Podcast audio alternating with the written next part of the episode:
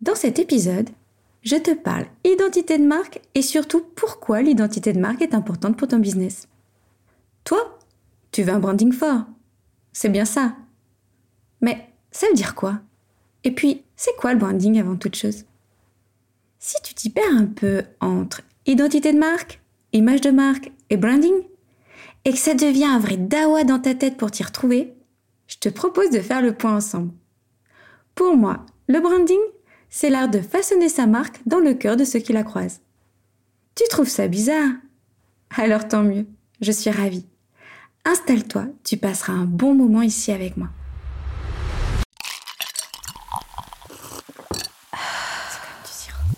Imaginer, inventer, réaliser. Effectivement, c'est effectif. C'est de l'art? Du coup? Non, c'est du design. Et toi? C'est comme, c'est de l'art et du design Plutôt des Non, c'est du sirop. Ah, alors c'est comme du sirop. C'est comme du sirop, le podcast du créateur d'idées qui te parle design et communication.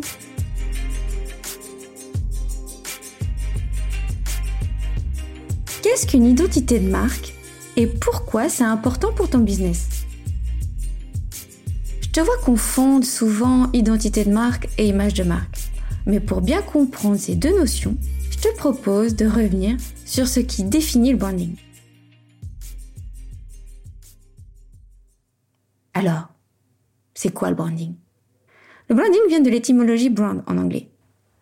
Bon, dit comme ça, c'est pas ouf. Il faut aller chercher l'étymologie germanique brandre pour bien comprendre de quoi nous parlons.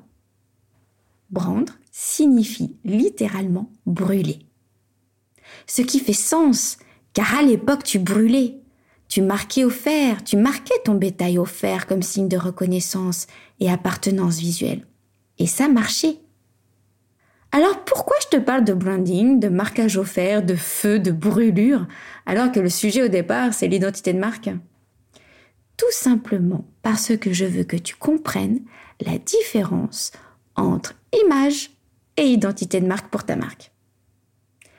L'image de marque, c'est tout simplement la perception que les autres ont de toi.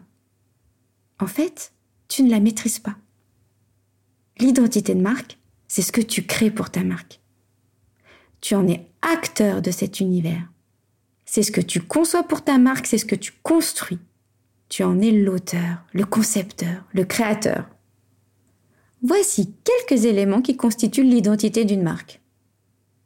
Ce sont ses valeurs, son engagement, son pourquoi, son histoire, son nom, son logo, son univers graphique, son identité sonore, ses expressions, son univers lexical, son slogan, ses accroches, mais aussi ses mots. Dawa, par exemple, c'est le mien. Et ça peut aller jusqu'au design des locaux ou même la couleur du canapé. Mais alors, qu'est-ce que le branding? Le branding, ce sont toutes les actions que tu mets en œuvre pour harmoniser la perception que les autres ont de ta marque avec l'identité que tu auras créée pour ta marque. Tu comprends le coup? Ça, c'est mon expression. Alors, tu comprends mieux pourquoi l'identité de marque est importante pour toi, pour ton business ou ta marque. C'est cette identité qui te permettra d'être identifiable et de venir désirer, aimer de tes clients. Si tu veux gagner le cœur de tes clients ou de tes fans, bosse ton identité.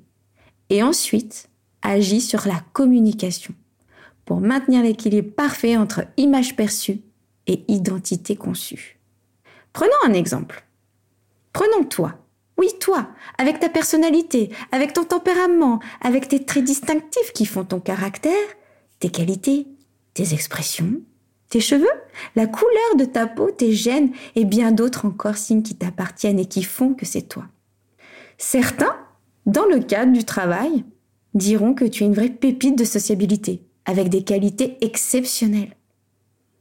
Ta maman dira de toi que tu es son champion, avec seulement ce petit trait de caractère, mais bon, que faire? Tes amis t'apprécient pour ton humour et ta joie de vivre, même si, quand tu as bu, tu deviens un peu... Tu t'aperçois, à travers cet exemple, que tu ne maîtrises pas totalement ce que les autres perçoivent de toi. Pourtant, tu as toute action sur la façon de communiquer et de parler, sur la façon de te mouvoir, de te présenter.